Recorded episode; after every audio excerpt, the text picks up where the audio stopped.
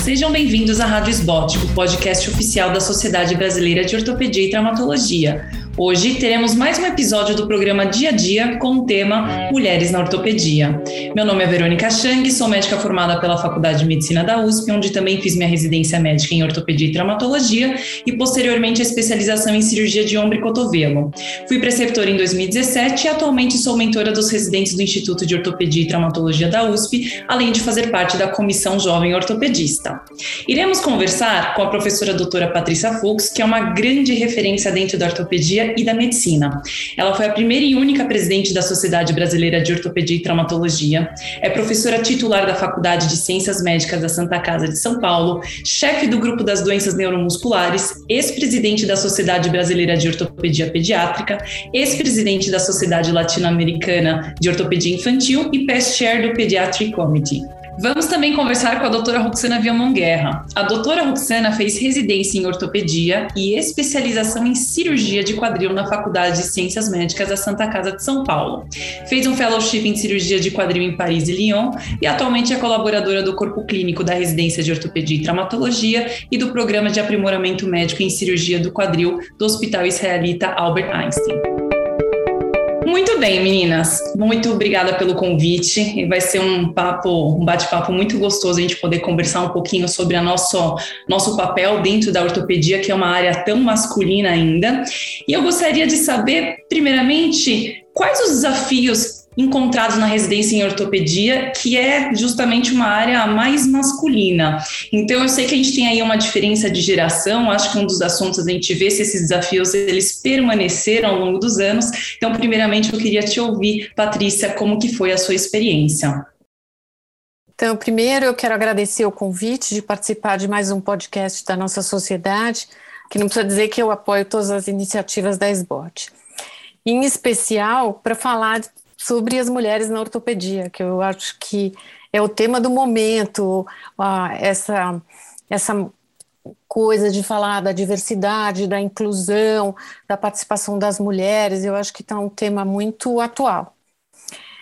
Falar da residência, da minha residência médica, tem que remeter faz muito tempo. No meu tempo, desde a faculdade já não tinha muita mulher.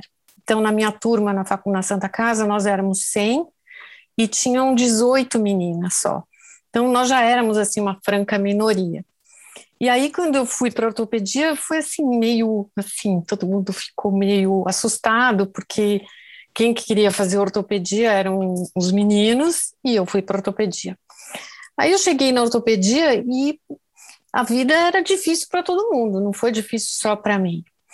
E eu acho que se eu tive dificuldades, eu nem me lembro.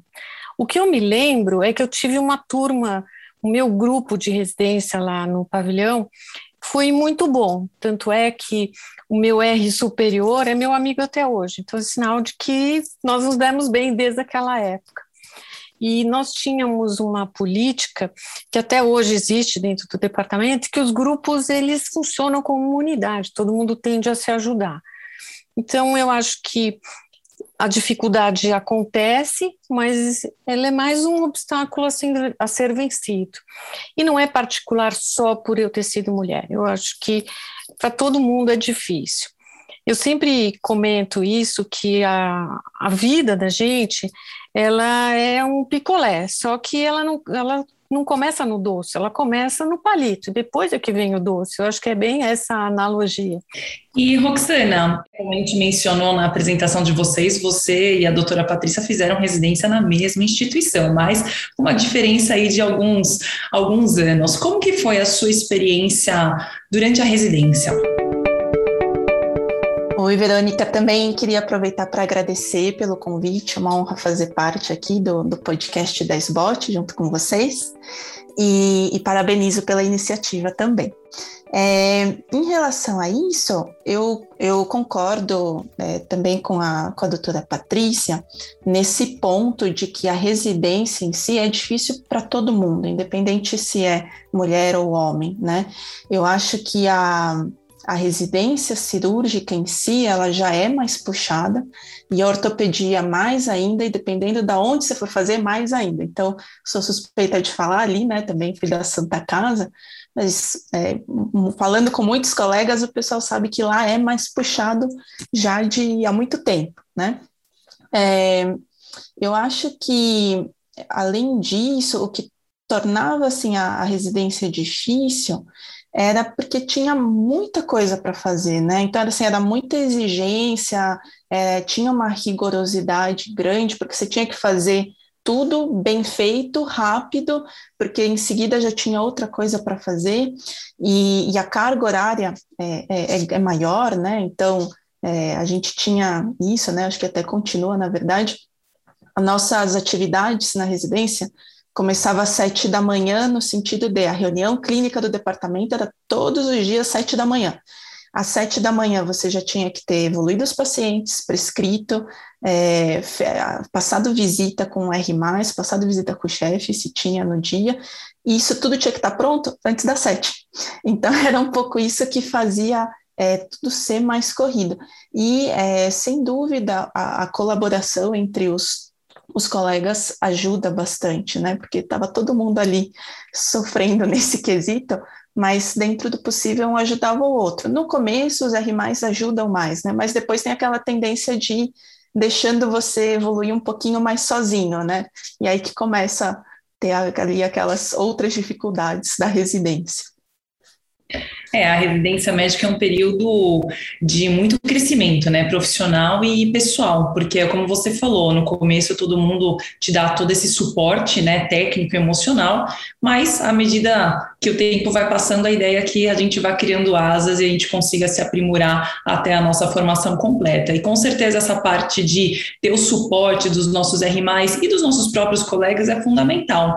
Falando em colegas, eu lembro que na minha turma eu era a única mulher, né? E no ano seguinte não tinha nenhuma mulher. Então, realmente, essa questão da predominância das mulheres ela, ela era clara, né, que era muito baixa. Hoje em dia a gente já vê que, como a doutora Patrícia falou, já na época da medicina, né, já tinham poucas mulheres fazendo, cursando o curso de medicina, e hoje em dia já se inverteu, tá? A gente já tem mais mulheres em muitas faculdades do que do que homens. Mas na residência de ortopedia isso ainda vai mudar ao longo dos anos. Eu queria saber, você, Roxana, você tinha outras colegas mulheres? Como que foi, como que foi isso durante a sua formação?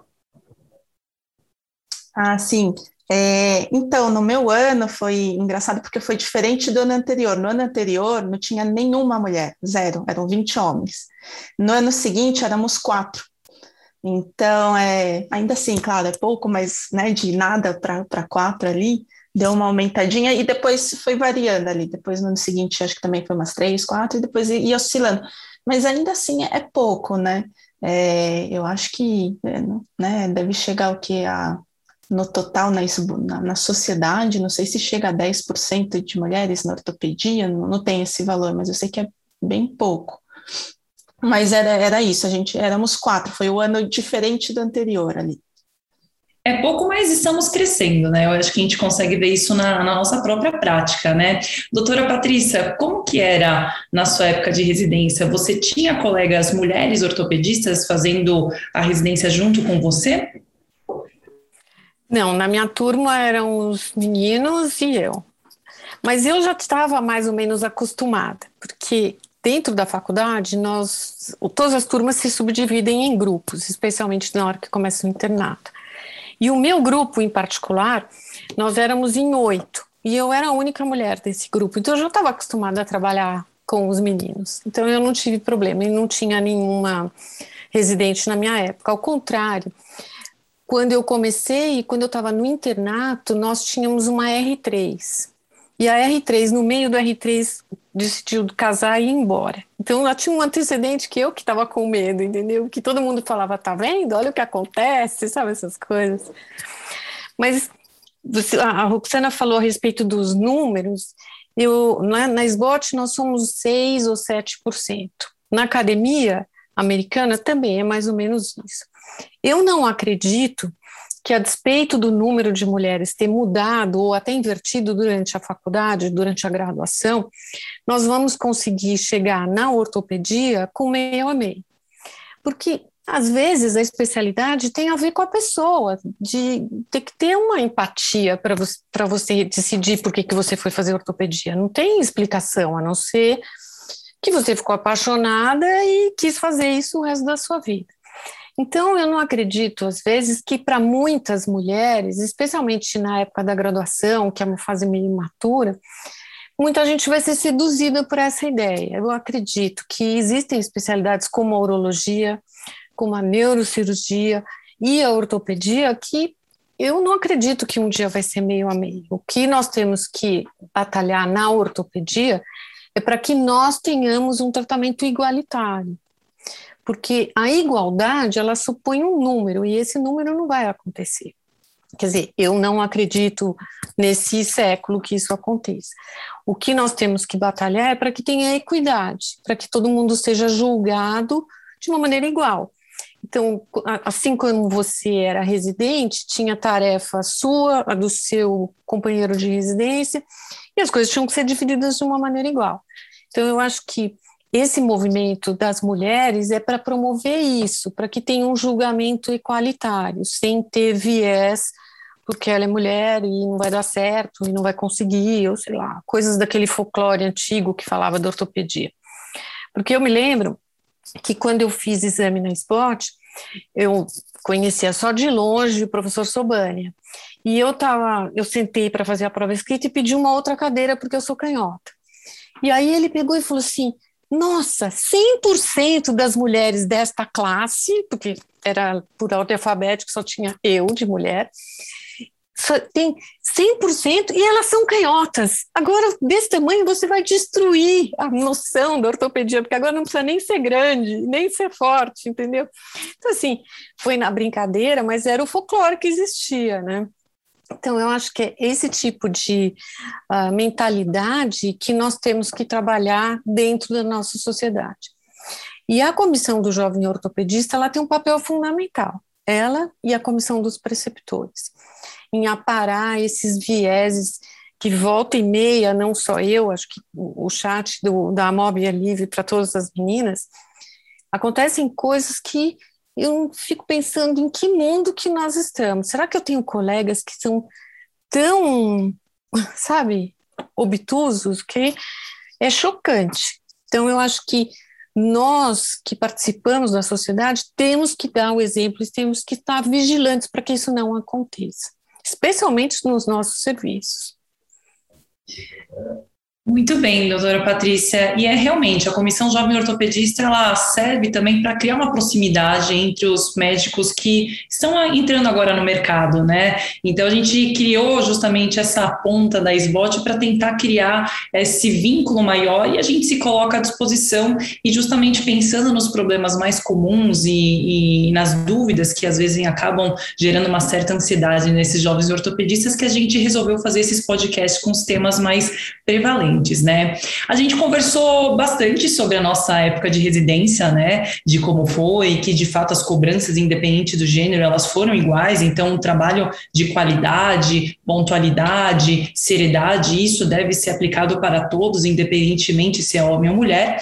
Mas eu gostaria agora de abordar como que é quais são os desafios na vida já de formado? Então, quando a gente entra no mercado de trabalho, quais foram os desafios por, ser, por sermos mulheres, né? Os, porque a gente conversou muito dos nossos colegas, né? Dos nossos iguais. E como que é a visão do paciente quando atendido por uma ortopedista? Você sente alguma diferença? Roxana, você que fez especialidade em quadril, que eu acho que dentro da, da ortopedia é uma das áreas realmente predominantemente masculina. Como que é a sua interação com os pacientes? Você sente que existe alguma diferença? Então, Verônica, aproveitando que você fez o gancho aí, agora que você falou de proporções, né? A gente fala que em ortopedia já é pouco, né? Em quadril é menos ainda. Eu lembro que teve o congresso da sociedade dois anos atrás, e eu acho que tinha eu e mais uma mulher no congresso de ortopedia, de, de cirurgião de quadril, né? Então, claro que devem ter outras aí, mas que estavam no Congresso, chamava muita atenção, era todos homens e tinha duas, dois nomes de mulher. É, em relação aos pacientes, eu não tenho sentido é, essa, essa, essa, como é que eu vou falar, esse estereótipo, digamos assim, que eles têm. Mas, assim, eu lembro bem que quando eu decidi, estava pensando em fazer ortopedia, o pai de um amigo meu falou, é, não sei, porque os pacientes, geralmente, eles procuram um ortopedista homem, não vão procurar ortopedista mulher, né? Isso ficou encucado, assim, na minha cabeça um tempo, né? E hoje, com, com os meus pacientes, é, eu não, não tenho essa, essa, essa reação. Na verdade, eu tenho um pouco pela idade, na verdade, eles falam para mim, ah, doutora, olhei seu currículo, achei que a senhora era mais velha.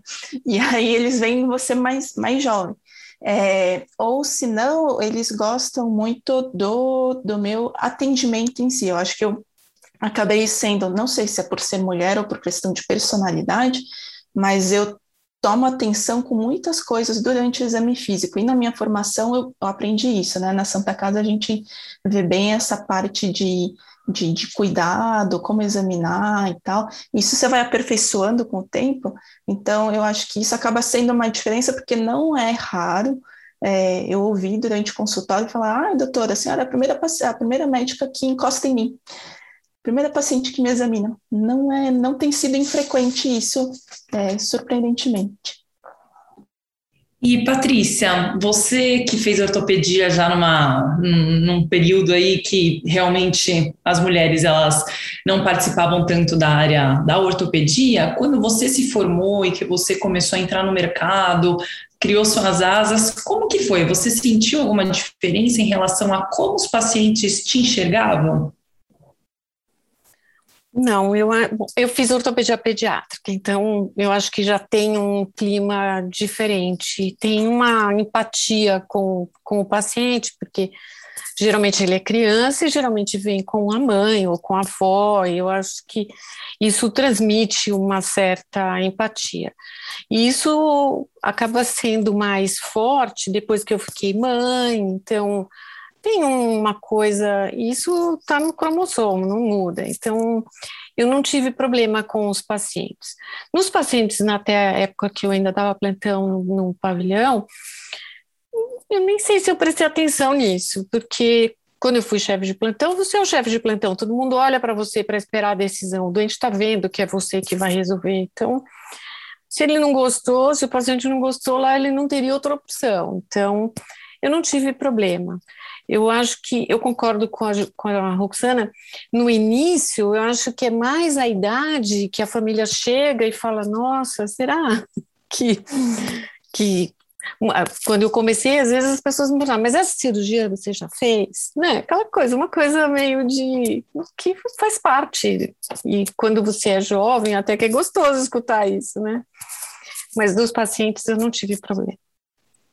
Vocês sabem que, bom, eu cirurgia de ombro e cotovelo, né? Então, na hora que a gente examina as pacientes, de forma geral, a gente pede para eles se despirem e ficam com a parte superior descoberta. E quando é mulher, geralmente está de top, está de sutiã e às vezes sem nada.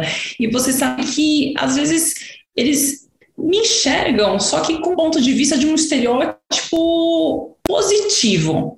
Então a Roxana falou: ah, não sei se é que eu sou mulher, que eu sou mais atenciosa, eu acho que é da personalidade, isso independentemente do gênero. A pessoa pode ser mais ou menos atenciosa, mas realmente eu ainda acho que tem um estereótipo que a mulher é mais atenciosa. Então, eu acho que nesse sentido, eu tenho pacientes que eles ficam com essa imagem e acabam passando comigo essa razão também. E a outra impressão é é justamente como eu trabalho com membro superior, tem algumas pacientes mulheres que às vezes se sentem mais confortáveis em serem examinadas por uma mulher, que é um lado bom, mas teoricamente somos todos médicos e isso deveria ser uma neutralidade. Então, assim, eu acho que a balança ela pende para os dois lados, né? Um lado de todos aqueles aquelas imagens de que talvez a mulher seja uma pessoa não da ortopedia, não digo nem delicada, porque todas nós somos delicadas, né, e somos ortopedistas, e por outro lado, de ter essa imagem que é ainda atrelada ao sexo feminino, de ser mais atenciosa, de ser mais delicada, mas que isso, na verdade, é da pessoa, né? Então, eu acho que, que são essas duas balanças que a gente tem que aprender a pesar, né? Muito bem, conversamos sobre os desafios em ser mulher na ortopedia, tanto na nossa formação, que é o período de residência, depois no começo da nossa é, atuação profissional. E a ideia de ter convidado a Patrícia Roxana é que justamente estamos conversando com duas pessoas de gerações diferentes. E daí eu queria saber, é, primeiro, Patrícia, depois da gente ter conversado, você acha que os desafios da sua época são os mesmos do que os atuais? E daí depois a gente passa a bola para a Roxana. Eu acho que os desafios são iguais, porque fazer bem e bem feito e gostar daquilo que você faz é o desafio de fazer ortopedia. Eu acho que ele é igual. O meu único medo é que eu acredito que essa geração mais, no, mais jovem talvez seja um pouco menos comprometida com esse trabalhar duro, tem que suar a camisa, não tem com, nada vem se não tiver, como eu disse, essa construção. Você precisa trabalhar, precisa estudar e precisa querer ser cada vez melhor. Então esse é o desafio e ele não muda, sempre é assim. Roxana, é, ouvindo, né, também todas as experiências que a Patrícia compartilhou com a gente, considerando a sua experiência como mulher na ortopedia, você acha que os desafios eles permanecem os mesmos? Eu acho que eles vão foram mudando aí ao longo da, da formação, né? É, eu acredito assim, é, por exemplo, na residência, né? Quando a gente é R1, o nosso desafio maior é conseguir fazer tudo que tem que fazer é, e, e, deixar perfeito, né? Dentro do possível. Quando você vai já para R2, para R4, você começa a ter uma responsabilidade que não era tanto na R1. Então, você é responsável por um outro residente, uma outra pessoa, e se dá alguma coisa errada, a responsabilidade é tua.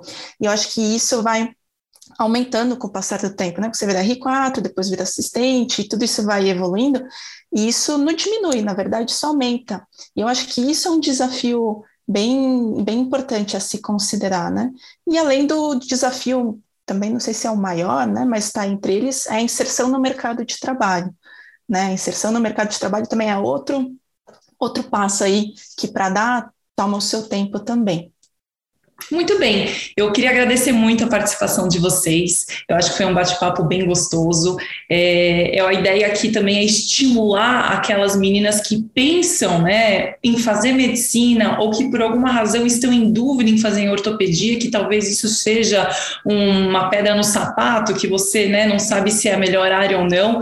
É, queria colocar todas nós à disposição. Tenho certeza que a Patrícia e a Roxana também, elas são pessoas super abertas, participam participam da parte acadêmica, estão em contato com residentes e a gente isso faz parte da formação, né? Não é só uma formação técnica. Então a gente está aqui à disposição. A comissão jovem ortopedista está de portas abertas e eu gostaria que em curtas palavras, vocês passassem uma mensagem final a todos que estão nos escutando. Gostaria primeiro de começar com a doutora Patrícia. A mensagem final é que todos nós, quando elegemos um objetivo, nós temos que trabalhar por ele. Ele é uma construção, que às vezes é um viés um pouco da juventude hoje, achar que as coisas vão acontecer espontaneamente. E não existe. Não existe nenhuma especialidade que dirá na ortopedia. Então, a ortopedia ela é para ser feita adequadamente. E antes de você ser ortopedista, você tem que ser um bom médico tem que ser um bom cidadão, tem que ter regras de civilidade. E aí, depois que você tiver toda essa construção e trabalhar bastante, estudar bastante, você pode ser um bom ortopedista. Então, eu acho que a mensagem é essa: tem que ter uma construção e a base dessa construção é muito, muito importante. Concordo plenamente, Patrícia. A gente tem que ter uma base muito sólida para a gente se transformar em algo de qualidade, né? Roxena, que mensagem você gostaria de deixar? Eu vou complementar um pouco da, da Patrícia, é, porque isso que ela falou é super importante, né? A gente na faculdade tem aquela, aquele estereótipo do ortopedista, o homem grande, forte, que não estuda, só joga, faz esporte. E não é assim. Na verdade, é, os bons ortopedistas, eles estudam muito. A gente tem que estudar muito, a gente tem que estar atento a muito detalhe, tanto na hora de examinar o, o jeito que o paciente anda, o jeito que ele entra, é, no centro cirúrgico, né? Quanta coisa, antes de começar a cirurgia, quanta coisa a gente tem que ficar de olho. E na técnica em si, né? Não é só ir lá fazer incisão, então, não, tem toda uma técnica. Eu acho que a cirurgia ortopédica é uma arte, né? Então, para a gente conseguir chegar lá, independente se for homem ou mulher, né? E aí eu acho que fica um recado para as mulheres ortopedistas, eu acho que isso é o lado que a gente tem e que consegue aprimorar mais essa essa resiliência que a gente tem. Acho que a gente, a mulher é uma pessoa muito forte e resistente e dedicada e mais atenciosa. Eu acho que isso é um diferencial que a gente tem. Muito bem, eu queria agradecer a participação de vocês. A Comissão Jovem Ortopedista está muito feliz de ter essa oportunidade de conversar com pessoas que são referências, né, de não só como ortopedistas, como médicas, como pessoas, e agradeço muito essa oportunidade desse bate-papo. Você acabou de ouvir mais um episódio da Rádio Spot, podcast oficial da Sociedade Brasileira de Ortopedia e Traumatologia. Todas as edições estão disponíveis no site www.sbot.org.br e também nas principais plataformas de streaming. Nos vemos no próximo episódio. Até lá!